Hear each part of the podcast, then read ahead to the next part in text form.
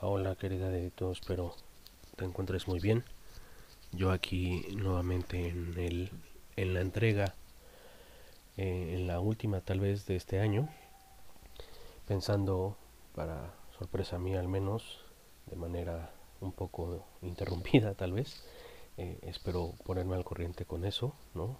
estarte enviando cosas nuevamente semana a semana, pero bueno, dándome cuenta que son dos años ya de este bonito ejercicio epistolar. Entonces, bueno, eh, se nos fue el aniversario en septiembre, creo. Entonces, bueno, recordarte el apego, agradecértelo, que me escuchas, que me leas. Y es un placer leerte, escucharte. Y nada más, eh, bueno, respecto a lo que empezábamos a hablar un poco de, los refritos. Obviamente tendrás tu mejor opinión con lo que hayas visto en la semana de, de Spider-Man. Pero bueno, el qué interesante cuestión, ¿no? Es me parece que eh, justo el lunes estaba yo escuchando ah pues ayer este bueno una entrevista de que le hacen a Stan Lee, que justo comentaba eso, que cuando iba entregando las cuando iba haciendo las entregas de Spider-Man, que a él, pues, que él le tenía mucho afecto, que por eso le, él le decía Spidey, eh, al productor no le terminaba de encantar, pero bueno, lo, lo, iban incluyendo hasta que eventualmente vieron que el boom fue, el boom de las ventas fue Spider-Man. Entonces, este, desde ahí tenemos ¿no? un poco los refritos, ¿no? porque tengo entendido que de ahí fueron haciéndose varias versiones, eventualmente con el tiempo pues ni siquiera el mismo Stan Lee ¿no? lo estaría dibujando. Entonces, bueno, eh, qué mejor ejemplo de todas las versiones y esta, este nuevo, nueva palabra, nuevo concepto que no me termina de encantar, pero que bueno, entiendo que que es lo que se usa sobre todo en este universo de los cómics, en el tetoverso, según algunos podcasts, este, la tetosfera, perdón, en la tetosfera de los podcasts, este, y en la tetosfera de los cómics, eh, esta parte del multiverso. Entonces, bueno, ¿no? Qué mejor ejemplo o qué mejor digno representante que Spider-Man, ¿no? Que ha tenido tantas versiones, tantas tantas variantes y pues ahora con las 16.303 películas pues con mayor razón. Eh, acorde con las este, 32.606 eh, versiones que hay en escrito.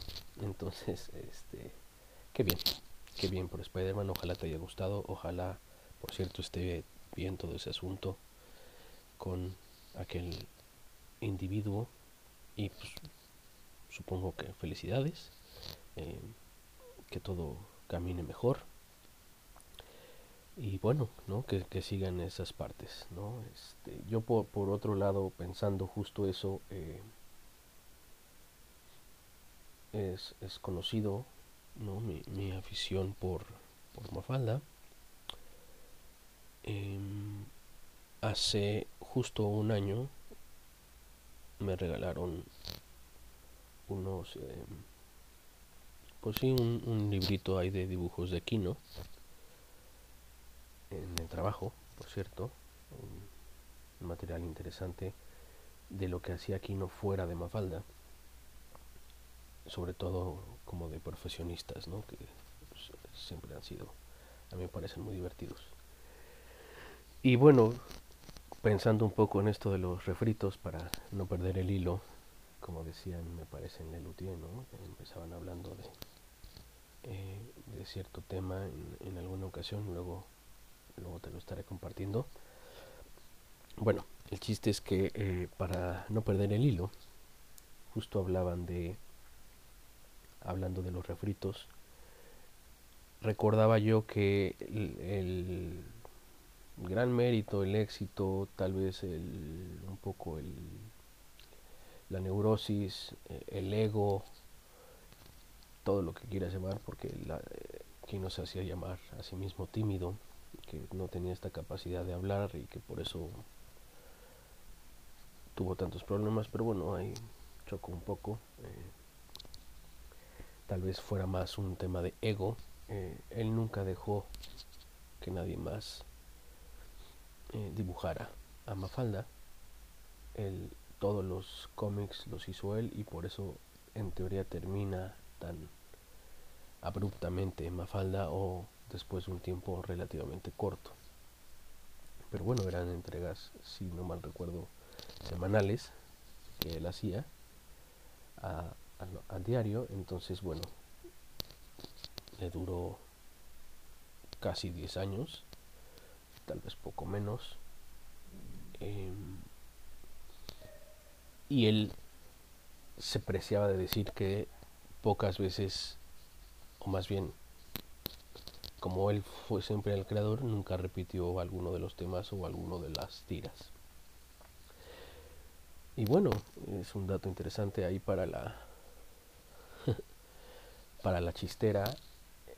Caso contrario, por ejemplo, al, a, Charlie Brown, que en su caso sí fueron estas versiones. El, autor principal, Edward, no me acuerdo qué, si no me recuerdo, mucho antes de, de fallecer, ya dejaba que otros dibujantes que la cadena hiciera la tira de Charlie Brown y si bien no se repite, si no mal recuerdo, tampoco se repite nada de lo de Charlie Brown, duró obviamente mucho más, pero eh, sin duda sí fue otra versión, ¿no? una versión ya de estos nuevos dibujantes, un poco apegado tal vez a todo lo que se hace o incluso de, lo que se dice que pasa con o que pasaba con Stephen King, que le escribió los primeros, pero que eventualmente eh, quienes siguieron su línea editorial de, creación, ya era la cadena y un grupo ahí ya de escritores y que por eso es tan prolífico. No sé si eso se podría llamar plagio, continuación, versión, verso, lo que sea, ¿no? Eh, me pareció oportuno traerlo a colación y bueno, eh, que sea una parte de, de esta última plática. Una canción o balada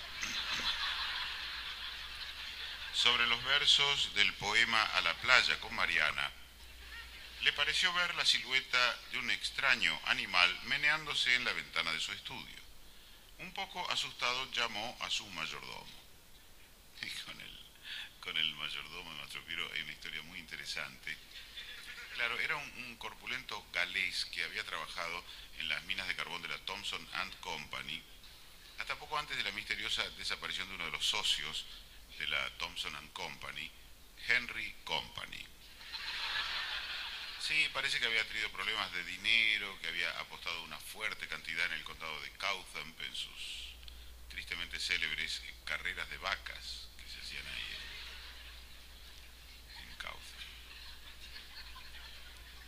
Hablando de Cowtham, en, en las granjas de las afueras es donde se fabrica el famoso queso agrio de vaca perdedora. Y bien, sí, eh, nuevamente algo que quería yo compartirte de estos eh, de este gusto mutuo por el UTI. En fin, eh, justo hablando de aquellas épocas de la playa con Mariana, justo video que yo recomiendo mucho ahora escuchar, más o menos de esas épocas de, de cuando yo empecé ahí en la facultad con varios ires y venires con, con cierta chica llamada María. Eh, pero eh, por alguna extraña razón eh, me, me, recordaba, ¿no? un poco esta, esta canción de quien conociera a María, María, María y bueno, irremediablemente eh, eh, toda esa época fue un poco alrededor de, estos videos. No porque fuera yo un gran, este, eh, un, gran amante de María Sumarianas, sino simplemente me distraía en todo y nada y gran parte de, lo, de donde me distraía era con Lelutier. Entonces este es un gran recuerdo, un grato recuerdo. Eventualmente, eh, platicándolo esto ya hace unos 3, 4 años con una de estas personas de, aquellos días de facultad, me decían, bueno, pues, nos hubieras compartido aunque sea esos, esos videos, ¿no? Te aislabas mucho. Entonces, bueno, este poco a poco salgo de ese aislamiento o ya, ya lo he salido. Eh, ahora es un gusto seguir platicando. Y, nada, eh, te lo decía, me parece que fue el día domingo. Eh, es un gusto en, entre ires y venires mutuos seguir seguirte platicando, seguirte escribiendo y cada que estemos cerca, cada que regreses, cada que yo regrese, estaremos aquí. Y nada, cuídate mucho. Felices fiestas y buen año. Adiós.